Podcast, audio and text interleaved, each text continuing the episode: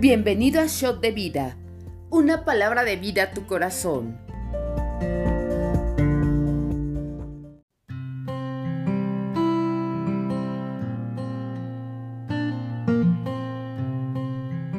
Bienvenido al devocional. Soy Isaac Dueñas desde RN Central y el día de hoy comentaremos los pasajes de Segunda de Crónicas capítulo 21 y el libro de Jeremías capítulo 27 y 28, los cuales serán leídos en la versión Reina Valera de 1960. Y comenzaremos eh, este capítulo con el con el capítulo 21 de Segunda de Crónicas, el cual tiene como título Reinado de Joram de Judá. Pongamos mucha atención, Dios va a hablar a nuestra vida y va a ser un tiempo impresionante. Versículo 1.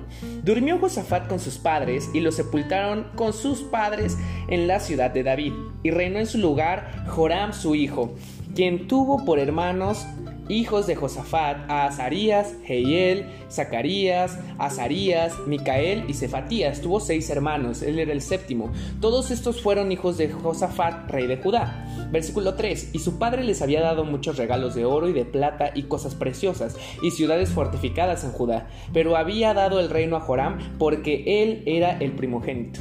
Fue elevado pues Joram en el reino de su padre, y luego que se hizo fuerte, mató a espada a todos sus hermanos y también a algunos de los príncipes de Israel. Cuando comenzó a reinar era de 32 años y reinó 8 años en Jerusalén. Y anduvo en el camino de los reyes de Israel, como hizo la casa de Acab, porque tenía por mujer a la hija de Acab e hizo lo malo ante los ojos de Jehová.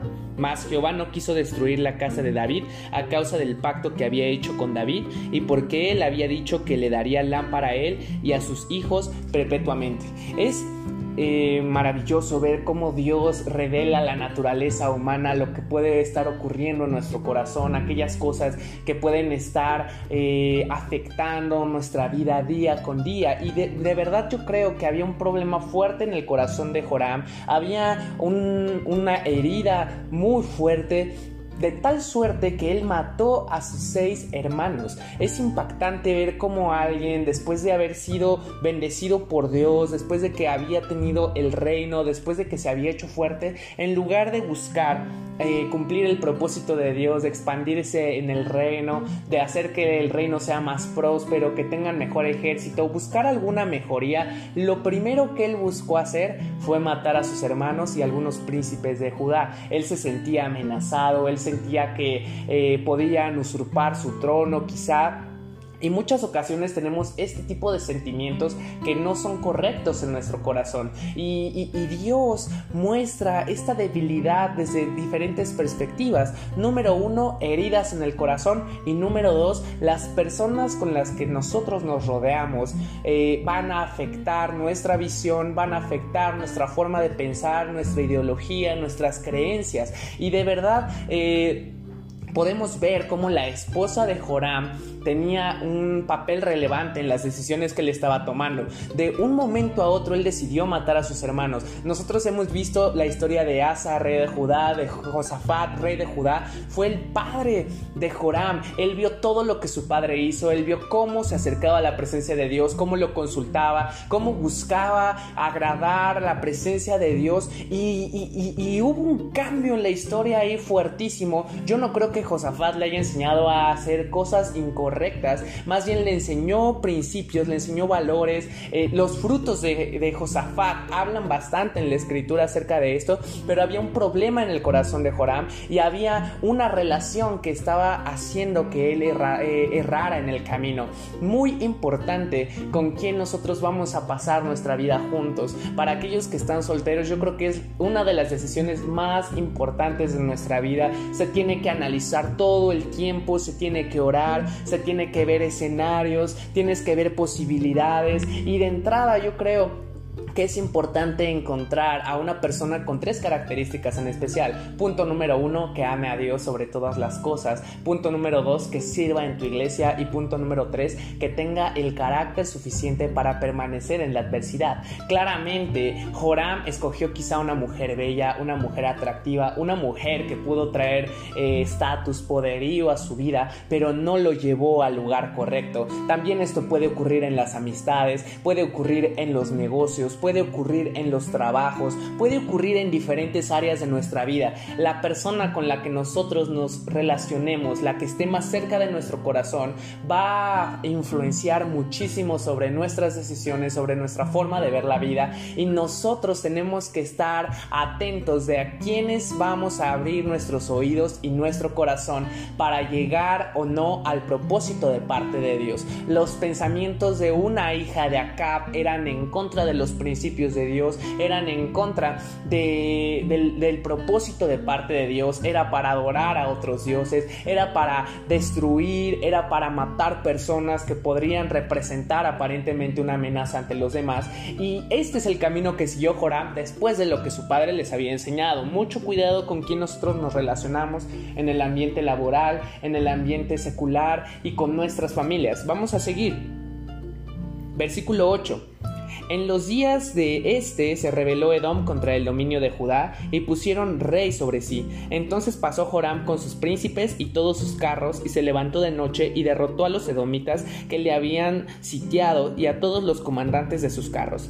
No obstante, Edom se liberó del dominio de Judá hasta hoy. También en el mismo tiempo, Libna se libertó de su dominio por cuanto él había dejado a Jehová, el Dios de sus padres. Eh, Josafat había construido un imperio, un reino en función de los principios y valores del reino de los cielos, en función de lo que Dios había prometido a la iglesia. Y en este tipo de pasajes nosotros nos damos cuenta que no importa cuánto dinero tengas, no importa cuánto poder aparentemente tengas, qué título tienes, qué eh, logros has obtenido a lo largo de la vida, no vale nada si nosotros nos separamos de la presencia de Dios. Y lo más importante es que nosotros caminemos de la mano de Dios. Me encanta el capítulo anterior del devocional porque vimos cómo Josafat, rey de Judá, ponía toda su confianza en Dios y él es el que le daba la victoria. Nosotros, iglesia, muchas ocasiones no tenemos las cosas que nosotros poseemos porque seamos buenos, excelentes, los mejores, porque seamos los más inteligentes, los más sabios, el que tiene más conocimiento, el que tiene el mejor título. Tenemos muchas de nuestras cosas por la gracia de Dios, porque es un regalo de parte del cielo, porque nosotros muchas ocasiones no lo podríamos lograr, pero a Dios le place darnos esa gracia. Cuando nosotros osamos olvidarnos de la gracia de Dios, entonces empezamos a perder aquellas cosas que Dios nos da. De repente Dios había desatado una bendición sobre de tu vida, algún trabajo, alguna persona. Dios había hecho cosas milagrosas sobre de tu vida y a veces olvidamos el poder, el favor de Dios sobre de nuestras vidas y esas cosas no Dios no te las quita. Dios no está buscando, ah, ya se equivocó, te lo voy a quitar. Nosotros las vamos perdiendo porque no entendemos, se nos olvida que Dios es el que nos las ha dado, que la gracia de Dios ha caído sobre nosotros. Y cuando nosotros empezamos a, creer que nosotros somos los buenazos, que nosotros somos aquellos duros, que podemos contra todo el mundo, contra todas las circunstancias, erramos el camino y empezamos a perder las bendiciones de parte de Dios. El reino que tenía Judá en esos tiempos era por la gracia y el favor de Dios. Pero una vez que Joram decide salirse de la cobertura de Dios, los pueblos empiezan a rebelar, los pueblos empiezan a liberar y el dominio del reino empezó a hacerse más pequeño. ¿Por qué? Por una desconexión de la presencia de Dios. Esto nos puede ocurrir a nivel financiero, nos puede ocurrir a nivel escolar, si tú lo quieres ver así, a nivel laboral, a nivel familiar, a nivel amoroso. Muchas áreas de nuestra vida van a empezar a decaer cuando nosotros empezamos a ir en un camino diferente al que Dios nos ha trazado, cuando empezamos a romper principios, cuando empezamos a alejarnos de escuchar la voz de Dios. Yo no creo que, que Dios le haya dicho a Joram, mata a tus hermanos, es mi plan. Jamás.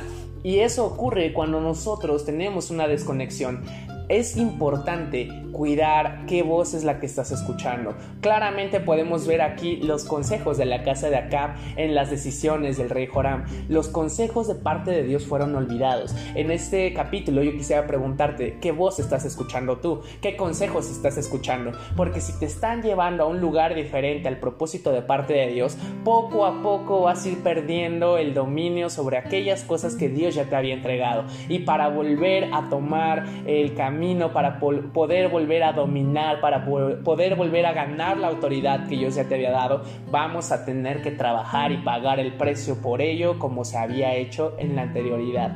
¿Para qué detenernos? Es importante cuidar muchísimo la voz de aquellas personas que nos aconsejan y qué, qué importante la persona, la pareja con la que nosotros vamos a estar. Entonces, eh, cuidemos también nosotros ser personas que aconsejemos de la manera correcta, que hablemos el mensaje de parte de Dios, que cuando tu pareja, tu amigo, tu compañero te pida un consejo, seas como la casa de David, seas un siervo de Dios, seas un hijo de Dios y no un consejero como la casa de Acab, no un consejero como alguien despiadado, alguien que busca matar, que busca destruir, que busca hacer algo incorrecto delante de la presencia de Dios. Vamos a seguir en el capítulo 11. Además de esto, hizo lugares altos en los montes de Judá e hizo que los moradores de Jerusalén fornicasen tras ellos y a ello impelió a Judá. Versículo 12. Y le llegó una carta del profeta Elías que decía, Jehová el Dios de David tu padre ha dicho así, por cuanto no has andado en los caminos de Josafat tu padre, ni en los caminos de Asa, rey de Judá, sino que has andado en el camino de los reyes de Israel, y has hecho que fornicase Judá y los moradores de Jerusalén, como fornicó la casa de Acab, y además has dado muerte a tus hermanos, a la familia de tu padre. Ojo acá, los cuales eran mejores que tú, he aquí Jehová herirá a tu pueblo de una plaga, y a tus hijos y a tus mujeres y a todo cuanto tienes, y a ti con muchas enfermedades, con la enfermedad de tus intestinos, hasta que te salgan a causa de tu persistente enfermedad. Entonces Jehová despertó contra Joram la ira de los filisteos y de los árabes que estaban junto a los etíopes, y subieron contra Judá e invadieron la tierra y tomaron todos los bienes que hallaron en la casa del rey y a sus hijos y a sus mujeres, y no le quedó más hijos sino solamente Joacás, el menor de sus hijos. Después de todo esto, Jehová lo hirió con una enfermedad incurable de los intestinos. Y mucha atención aquí, Dios empieza a revelar la situación que había en el corazón de Joram. Es impactante, porque en realidad la raíz de todo el problema que tenía Joram es que él se sentía menor que sus hermanos, él tenía envidia de sus hermanos. Dios lo había escogido como rey sobre Israel para, para, para gobernar sobre rey eh, en Judá. Y era impactante porque a pesar de que él había sido promovido, de que él había tenido el dominio, el reino, eh, Joram estaba preocupado porque sus hermanos eran mejor que él. Y muchas ocasiones, iglesia, en nuestro corazón el enemigo quiere sembrar esa semilla. Dios empieza a promoverte, Dios empieza a bendecirte, pero tú ves que otras personas también empiezan a ser bendecidas. Quizá empezamos a, ver lo que otros tienen y lo anhelamos. Y es incorrecto que nosotros hagamos eso. Cada vez que nosotros nos comparemos con otra persona, puede crearse una semilla y una raíz de envidia en nuestro corazón, la cual es sumamente peligrosa. Joram era el rey de Judá y mandó matar a sus hermanos porque él sentía que eran mejores. ¿Qué mentalidad tan diferente nos manda a tener a Dios en la que nosotros vemos prosperar a alguien más y decimos, wow Dios, bendice más a mi hermano y yo creo Dios, no me voy a, a yo voy a gozarme con él porque yo creo que tú me vas a llevar también a mis alturas, yo creo que tú también me vas a bendecir. El pensamiento correcto no es tratar de frenar a las demás personas, iglesia, sino que el pensamiento correcto de parte de Dios es buscar que otras personas puedan subir, puedan llegar a su destino y que nosotros podamos ir con ellos a nuestro destino. Si Dios tiene la capacidad de bendecir a ti, a tu hermano, a tu amigo, también te va a bendecir a ti en sobremanera. Dios no está esperando bendecir a una sola persona en particular o que tú estás viendo que brille. Dios también lo quiere hacer para ti. Dios no es limitado y si alguien está prosperando, está siendo promovido, está siendo bendecido, Dios tiene la capacidad de hacerlo sobre de tu vida también. El asunto acá es que vos escuchamos nuevamente. Y Joram estaba escuchando las voces incorrectas, no estaba escuchando la voz de parte de Dios que le decía, Joram, yo estoy bendiciendo a tus hermanos, a tus otros seis hermanos, pero también te estoy bendiciendo a ti, también te voy a levantar a ti. Y aún pensar como iglesia, aún pensar como el cuerpo de Cristo, cuando Dios empieza a promover a alguien, cuando Dios hace a alguien mejor que tú en un área, es porque Dios está perfeccionando a su cuerpo, porque Dios está perfeccionando la mano, está perfeccionando el ojo, está perfeccionando el estómago, el cuello, los pies. Y cuando nosotros perfeccionamos el cuerpo de Cristo y nos unimos, nos volvemos un arma letal en las manos de parte de Dios. No limitemos el crecimiento de alguien más porque pensemos o veamos que son mejores que nosotros. Unámonos con ellos para ser más efectivos, para ser más poderosos. Imagínate que Josafat hubiera puesto a sus hermanos en un gabinete, en un lugar de reino, de dominio,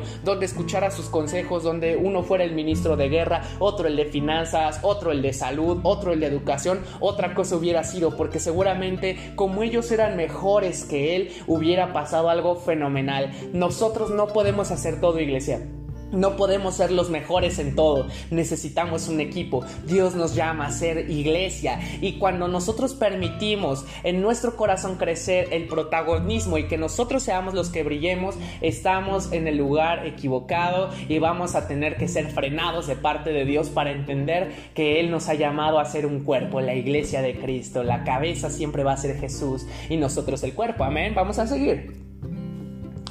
Versículo 18. 19. Y aconteció que al pasar muchos días, al fin, al cabo de dos años, los intestinos se le salieron por la enfermedad, muriendo así de enfermedad muy penosa, y no encendieron fuego en su honor como lo habían hecho con sus padres. Cuando comenzó a reinar era de 32 años, y reinó en Jerusalén ocho años, y murió sin que lo desearan más. Y lo sepultaron en la ciudad de David, pero no en los sepulcros de los reyes es impactante ver cómo terminó Joram. Para empezar, solo reinó 8 años. En promedio, los reyes de Israel reinaban de 20 a 35, 40 años. Él solo reinó 8 años. ¿Por qué? Porque empezó a ser menor el dominio que Dios había dado sobre de su vida. Empezó a destruir las promesas que Dios ya tenía para él. ¿Por qué? Porque nuestras decisiones van a poner o, edifican la obra que ya habían dejado alguien más atrás de nosotros. El problema es qué material estamos ocupando nosotros. Joram eh, pudo haber escogido oro, pudo haber escogido plata, pudo haber escogido rocas preciosas, piedras preciosas, pudo haber puesto madera, pero él empezó a poner hojarasca, empezó a poner heno, empezó a poner materiales que eran de baja durabilidad. Y cuando viene el momento de la prueba, el momento de la pelea, el momento de, de pasar por el fuego, ese tipo de materiales no pasan la prueba. Y aún peor de eso, nos quedamos o o empezamos a vivir una vida deshonrada, una vida donde no se enciende el fuego de la presencia de Dios, donde dejamos de brillar, donde dejamos de ser luz en medio de las tinieblas. Qué caso tan terrible que nos pueda pasar eso como hijos de Dios. Es un momento importante en el que nosotros tenemos que aprender a hacer luz en medio de las tinieblas, que tenemos que ser perfectos en un mundo donde necesita brillar la luz por tanta corrupción que nosotros podemos ver todos los días en nuestra nación y es importante que nosotros entendamos que Siempre Dios va a buscar que nosotros seamos bendecidos y que sea bendecida nuestra iglesia, nuestra casa, nuestra familia. No solamente vamos a brillar nosotros, iglesia, no somos la única luz en el cielo, sino que Dios quiere hacer brillar a otras personas con nosotros. Hagamos que la iglesia crezca, hagamos que la iglesia llegue a su destino y no apaguemos la luz de otras personas, porque cuando apagamos la luz que Dios ha puesto sobre de otras personas, nosotros vamos a vivir un destino en el que no se va a aprender una luz en nuestro honor y vamos a terminar en otro lugar donde no debimos haber terminado. Ahora daremos lectura al libro de Jeremías capítulo 27 y 28. El capítulo 27 dice de la siguiente manera. La señal de los yugos es el título. Versículo 1. En el, principio del reinado de Joacim, hijo de Josías, rey de Judá, vino esta palabra de Jehová a Jeremías diciendo, Jehová me ha dicho así, hazte coyundas y yugos y ponlos sobre tu cuello, y los enviarás al rey de Edom y al rey de Moab y al rey de los hijos de Amón y al rey de Tiro y al rey de Sidón por mano de los mensajeros que vienen a Jerusalén a Sedequías, rey de Judá y les mandarás que digan a sus señores, así ha dicho Jehová de los ejércitos, Dios de Israel, así habéis de decir a vuestros señores. Yo hice la tierra, el hombre y las bestias que están sobre la faz de la tierra, con mi gran poder y con mi brazo extendido, y la di a quien yo quise. Y ahora yo he puesto todas estas tierras en mano de Nabucodonosor, rey de Babilonia, mi siervo, y aún las bestias del campo le he dado para que le sirvan. Y todas las naciones le servirán a él, a su hijo y al hijo de su hijo, hasta que venga también el tiempo de su misma tierra, y la reduzcan a servidumbre muchas naciones y grandes reyes. Y a la nación y al reino que no sirviere a Nabucodonosor, rey de Babilonia, y que no pusiere su cuello debajo del yugo del rey de Babilonia, castigaré a tal nación con espada y con hambre y con pestilencia, dice Jehová, que, que la acabe yo por su mano.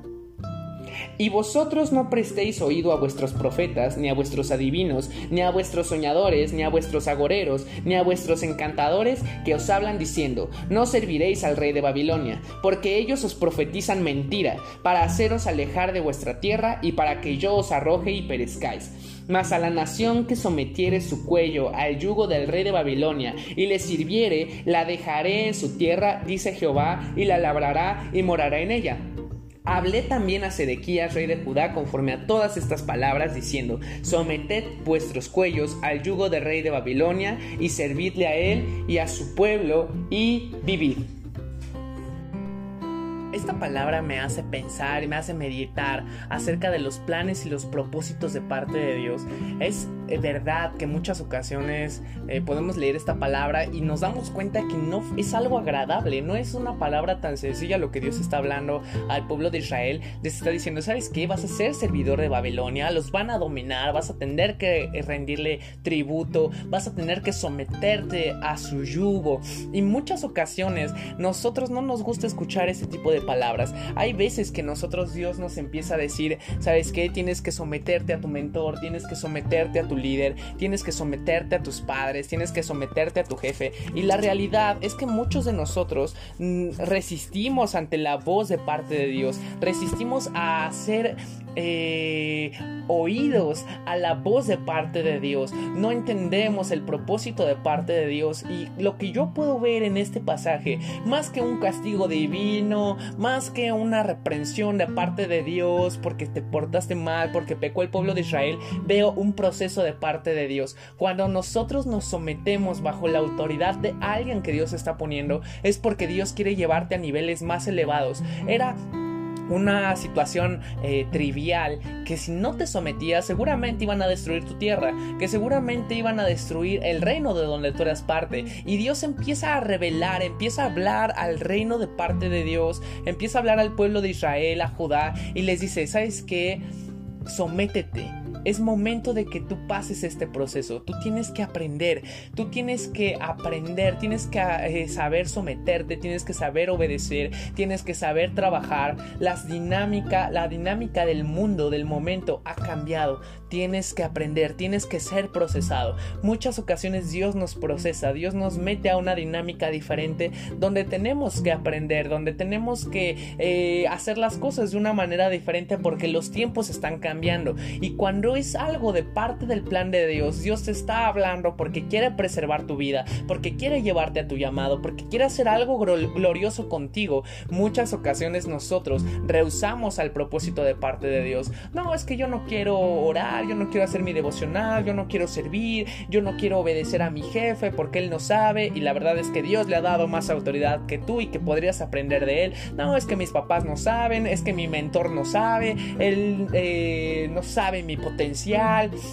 en muchas ocasiones nosotros demeritamos la autoridad que Dios está trayendo sobre de nuestra vida. Dice la escritura que cualquier disciplina al presente no parece ser causa de gozo, sino de tristeza, pero después trae fruto apacible de justicia a los que en ella han sido ejercitados. Y sabes, el reino de Dios, el reino de los cielos está buscando procesarnos todo el tiempo, está buscando pulirnos, está buscando darnos disciplina. Y el pueblo de Israel en este este momento necesitaba pasar ese proceso porque era parte del plan de Dios para su vida, porque era parte de lo que Dios tenía preparado para ellos. Era inevitable que ellos pudieran eh, librarse del dominio del reino de Babilonia, pero estoy seguro que una voz que obedece, que una, una, una persona que obedece el llamado de parte de Dios, una nación es bendecida. Y vemos la historia, como el pueblo de Israel tuvo que pasar ese proceso,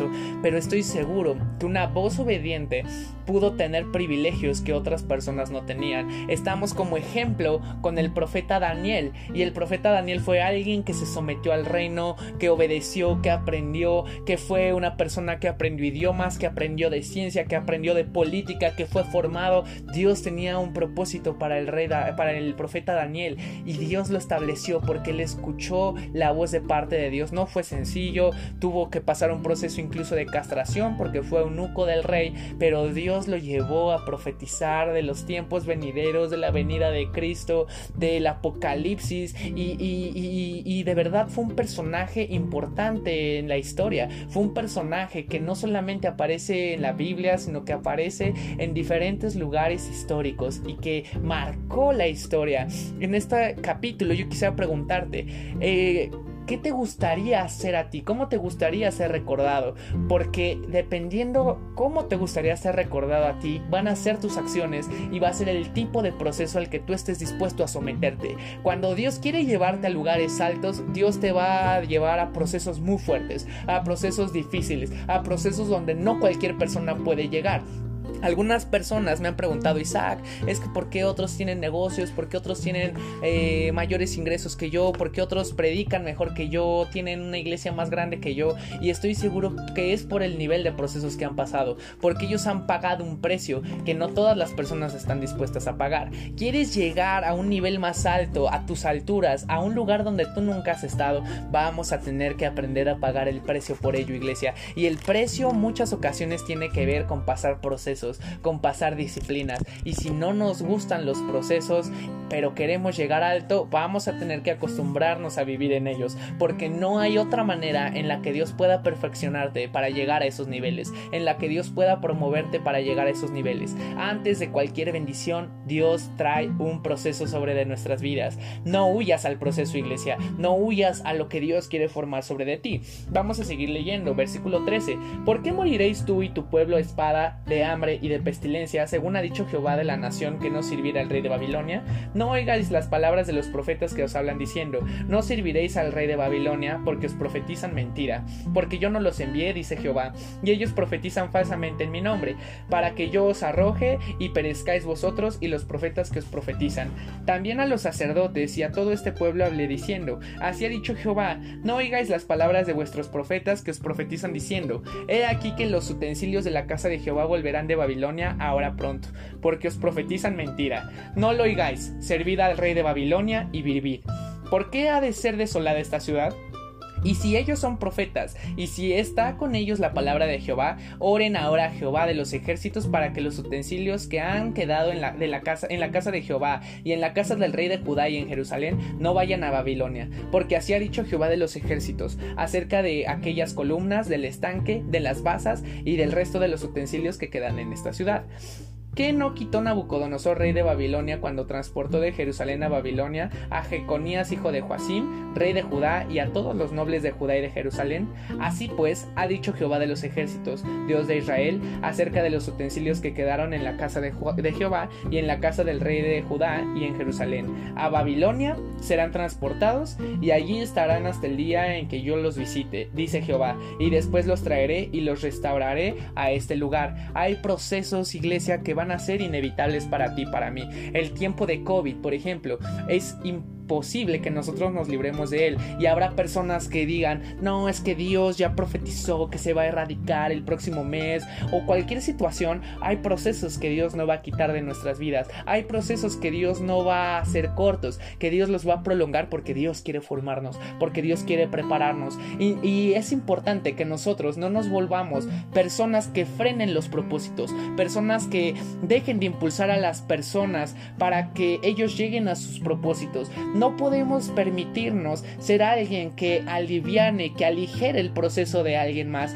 No podemos permitirnos ser alguien que aligere nuestro propio proceso, porque si nosotros no pasamos el proceso de parte de Dios como debemos de pasarlo, no vamos a estar preparados para el momento de nuestra promoción. Dios no estaba diciendo al pueblo de Israel vas a ser destruido, vas a ser eh, un siervo, un esclavo. Dios le estaba diciendo sométete, sirve para que yo te pueda bendecir, para que tú seas restaurada, para que tú tengas una oportunidad de poder sobrevivir. Es inevitable lo que viene, es inevitable el proceso que tú estás viviendo, pero tienes que aprender a someterte a ser procesada porque vienen tiempos mejores, vienen momentos de gloria poderosos. Eh, si tú te das cuenta, Dios empieza a hablar de pérdidas de utensilios del templo, de la casa del rey, de la casa de Judá. Dios empieza a hablar de pérdidas y cuando Dios cierra puertas, cuando Dios quita algunas cosas o Dios permite que sean retiradas de nuestra vida, es porque Dios quiere hacer algo todavía mucho mayor, porque Dios quiere hacer algo más poderoso. Dios no puede darte algo en las manos cuando tú estás ocupando eh, tus manos para sostener otra cosa. Si tú estás reteniendo un carro que a lo mejor es viejito, que no lo quieres soltar y Dios te está diciendo que lo sueltes, que lo dejes, es porque Dios quiere darte algo mejor. Si tú estás almacenando cosas en casa, si tú estás guardando cosas que no quieres soltar, Dios no te puede dar lo que Él tiene para tu vida. Si tú te estás aferrando a una relación que no es de parte de Dios, que Dios ya te dijo que esa no es la persona para ti, te aferras y te aferras, Dios no puede darte a la persona que sí tiene para ti. Dios jamás nos va a poder dar algo cuando estemos sosteniendo en nuestras manos otra cosa totalmente diferente, otra cosa que no es eh, la que Él quiere que estemos sosteniendo. Dios no puede llenar un eh, odre que ya está lleno, te tiene que vaciar, te tiene que quitar lo que está en tus manos, lo que ya estás eh, usando en ese momento. No porque Dios sea malo, es porque Dios quiere llevarte a otra temporada. Incluso dice la palabra de Dios, Dios no puede poner un remiendo viejo sobre un vestido nuevo porque se rompe.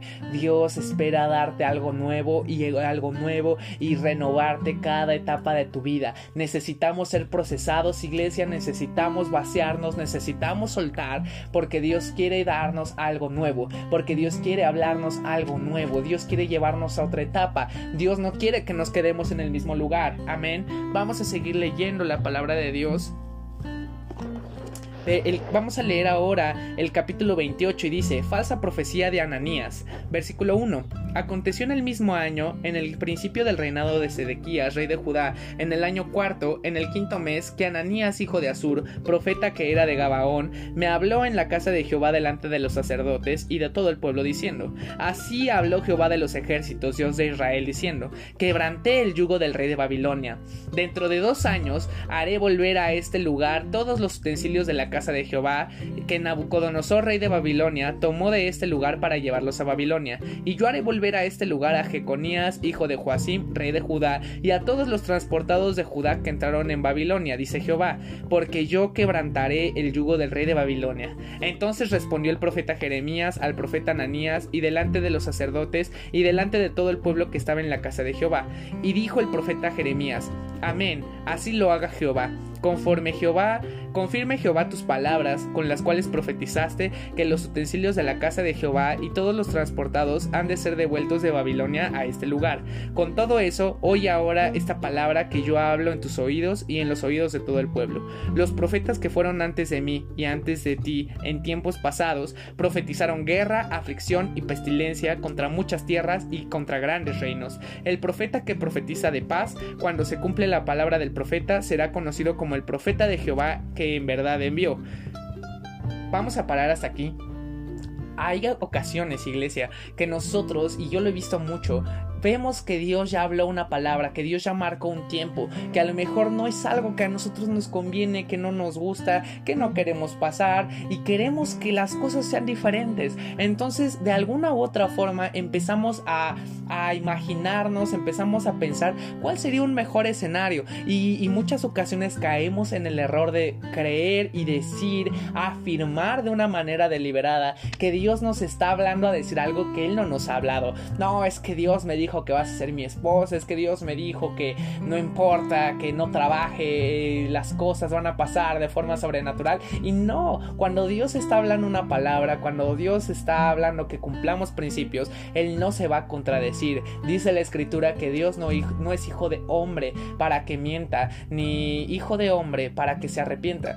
Es importante entender los tiempos de parte de Dios. Hay ocasiones que la respuesta de parte de Dios es no. El pueblo de Israel seguramente estaba clamando de una forma desesperada para que hubiera salvación de parte de Dios. Y la respuesta de parte de Dios fue sométete. No fue yo voy a pelear la guerra por ti, no fue te voy a liberar como lo he hecho anteriormente. En esta ocasión la respuesta de parte de Dios fue sométete y vas a estar a salvo. El fin va a ser el mismo, iba a ser prosperado el pueblo, iba a estar a salvo, iba a ser restaurado, pero hay ocasiones que a nosotros no nos gusta la respuesta y buscamos otra respuesta diferente. Y vas con tu pastor, y vas con tu mentor, y vas con Dios, y vas con tu amigo, y vas con Chonita, y vas con Juanita, y la respuesta sigue siendo la misma. Podemos caer en el error cuando no aceptamos el plan de Dios para nuestra vida en empezar a inventar escenarios que no son correctos. Y sabes, iglesia, lo único que nos va a provocar librarnos de los procesos, evadir los procesos, es que retardemos nuestros tiempos o que vivamos consecuencias por no haber pagado el precio. Es como cuando tú, por ejemplo, eh, no pagaste eh, la tarjeta de crédito.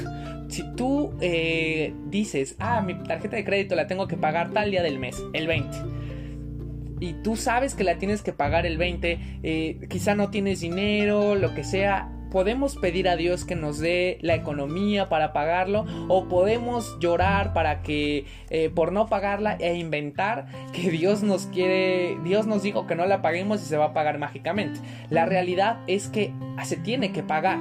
No va a ser eh, muchas ocasiones de manera mágica y si tú no la pagas, pues vas a tener que pagar intereses. Digo, habrá quien Dios haga eh, milagros económicos o esas cosas, pero si la respuesta de parte de Dios es no, es obviamente claro que nosotros tenemos que pagar un proceso, que nosotros tenemos que pagar el precio y someternos a las reglas del juego que Dios está poniendo. No siempre Dios va a tener una respuesta que nos guste, pero va a ser de bendición. Y, Dios siempre va a hablarnos para bendecirnos. Dios jamás va a hablarte algo que te quiera maldecir, que quiera hacer en contra de tu vida. Si tú tienes que pagar una tarjeta de crédito en un momento, no porque ores y porque creas que Dios te habló, que la tienes, que Él la va a pagar de manera milagrosa y que no tienes que hacer nada, eso no va a ocurrir muchas veces, la tienes que pagar, tienes que trabajar para pagarla. Entonces, eh, lo mismo ocurría con el pueblo de Israel, ellos tenían que pagar tributo, ellos tenían que someterse en esa temporada porque Dios había marcado eso, Dios no había dicho algo diferente y al no querer obedecer la voz de parte de Dios, pues ellos tuvieron que vivir la consecuencia. Pero aún más profundo, que el profeta Ananías vino a decir una palabra que no era conforme a lo que Dios había dicho. Y él tuvo que pagar la consecuencia. Lo vamos a ver un poquito más adelante. Versículo 10. Entonces el profeta Ananías quitó el yugo del cuello del profeta Jeremías y lo quebró. Y habló Ananías en presencia de todo el pueblo diciendo, Así ha dicho Jehová, de esta manera romperé el yugo de Nabucodonosor, rey de Babilonia, del cuello de todas las naciones dentro de dos años. Y siguió Jeremías su camino. Jeremías ya ni lo peló, dijo, ay, haz lo que quieras, Ananías. Versículo 12. Y después que el profeta Ananías rompió el yugo del cuello del profeta Jeremías, vino palabra de Jehová a Jeremías diciendo, Ve y habla Ananías diciendo, Así ha dicho Jehová, yugos de, manera, de madera quebraste, mas en vez de ellos harás yugos de hierro, porque así ha dicho Jehová de los ejércitos, Dios de Israel, yugo de hierro puse sobre el cuello de todas esas naciones, para que sirvan a Nabucodonosor, rey de Babilonia, y han de servirle, y aún también le he dado las bestias del campo. Entonces dijo el profeta Jeremías al profeta Ananías, Ahora oye, Ananías, Jehová no te envió, y tú has hecho confiar en, en mentira a este pueblo. Por tanto, así ha dicho Jehová, He aquí que yo te quito de sobre la faz de la tierra, morirás en este año, porque hablaste rebelión contra Judá, contra Jehová. Y en el mismo año murió Ananías, en el mes séptimo. De verdad, esta palabra es confrontante. Muchas ocasiones no solo nosotros no queremos pasar el proceso, sino que queremos hacer que otras personas no pasen el suyo. Queremos eh, hacer más liviano el trabajo, queremos hacer que las cosas parezcan más sencillas de lo que son. Queremos eh, restarle importancia a los procesos de parte de Dios, a la santidad, a la integridad, al cumplir principios. Y esto no ocurre de esa manera, no opera así el reino de parte de Dios. Es peligroso que nosotros busquemos librar nuestros procesos porque entonces no vamos a crecer, no vamos a llegar al propósito de parte de Dios. Pero es más peligroso que nosotros hagamos que otros frenen sus procesos, que hagamos que otros no lleguen a su destino por falta de procesos. Tú y yo, iglesia, hemos sido levantados como líderes. Tú, si eres papá, si eres mamá, tú eres un líder en tu casa. Hay otras personas que han sido puestos en autoridad en sus trabajos, que han sido puestos en autoridad en la iglesia. Y si nosotros no procesamos a las personas, no procesamos a, aquellas personas que tienen un propósito de parte de Dios, si nosotros mismos libramos o saltamos aquellos procesos, nunca vamos a llegar al propósito de parte de Dios. Y aún sobre todo, si nosotros somos parte de ese instrumento de parte de Dios, nosotros que hablamos algo diferente a lo que Dios ha dicho, vamos a pagar una consecuencia súper fuerte, porque no estamos eh, estorbando el propósito solamente de una persona, sino que es el propósito de parte de Dios no es cualquier propósito, es el propósito que Dios ya escribió. Iglesia, no evitemos los procesos de parte de Dios. Los procesos de parte de Dios son importantes. Qué difícil ha de haber sido para el pueblo de Israel después de ver tanto respaldo de parte de Dios que tenían que someterse ante el rey de Babilonia. Pero el Dios estaba llamándolos a un tiempo de someterse, a un tiempo de estar bajo autoridad y, ahí va a ser un tiempo de gracia de parte de Dios. Seguramente y yo nosotros lo hemos visto, Dios siempre traía bendición después de cada proceso. Lo podemos ver en Egipto. Cuanto más el pueblo egipcio los oprimía, más ellos se multiplicaban, más ellos prosperaban, más estaba el poder de parte de Dios. Iglesia, no tengas miedo a los procesos, no tengas miedo a someterte, no tengas miedo a entrar en un momento de dificultad o donde Dios quiere formar tu carácter, donde Dios quiere formar tus finanzas, donde Dios quiere formar tu vida espiritual, tu vida familiar o matrimonial, escolar también. Dios no quiere evitar tus procesos, Dios quiere provocarlos para que tú puedas llegar a un lugar muchísimo mayor en el que ahorita estás. Dios siempre después de procesarte quiere bendecirte y jamás, jamás en la vida Dios va a buscar que algo ocurra en tu vida para maldecirte. Nosotros vamos a ser los que decidamos qué bendición o qué no queremos vivir. Y eso va a estar en nuestras manos. Dios siempre va a poner el proceso, va a poner la bendición enfrente de nosotros y nosotros seremos los que decidamos. Yo te invito a que puedas analizar esta palabra, este devocional en tu corazón y no huyamos a los procesos, seamos valientes, seamos esforzados y creamos que Dios tiene un plan de, de bien para nuestra vida. Dice la palabra también, y estoy terminando, que Él tiene planes de bien y no de mal para darnos un fin y una esperanza. Seguramente después del proceso que tú no quieres pasar, viene una promoción de parte de Dios para tu vida, aquello que tú habías estado orando, aquello que tú habías estado clamando. Después de soltar aquellas cosas que Dios te ha dicho que sueltes, seguramente viene la bendición y la provisión de parte de Dios. Pero necesitamos aventurarnos y confiar en las palabras que Él tiene para nuestra vida y necesitamos creer que Él tiene promesas para cada uno de nosotros. Aunque el escenario parezca adverso, cada que tú y yo somos Dios nos va a catapultar a un nivel mayor de bendición. Y me impresiona lo que Dios está hablando, lo que Dios está haciendo en este tiempo. Quiero darte las gracias por haber acompañado en este tiempo en nuestro capítulo devocional. Deseamos que esta palabra sea de bendición para tu día. Suscríbete al canal y te esperamos el próximo capítulo de Shot de Vida. Dios te bendiga.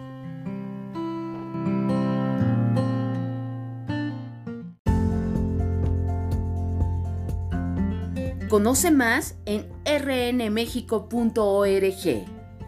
Yo soy RN México, amar, transformar, servir y enviar.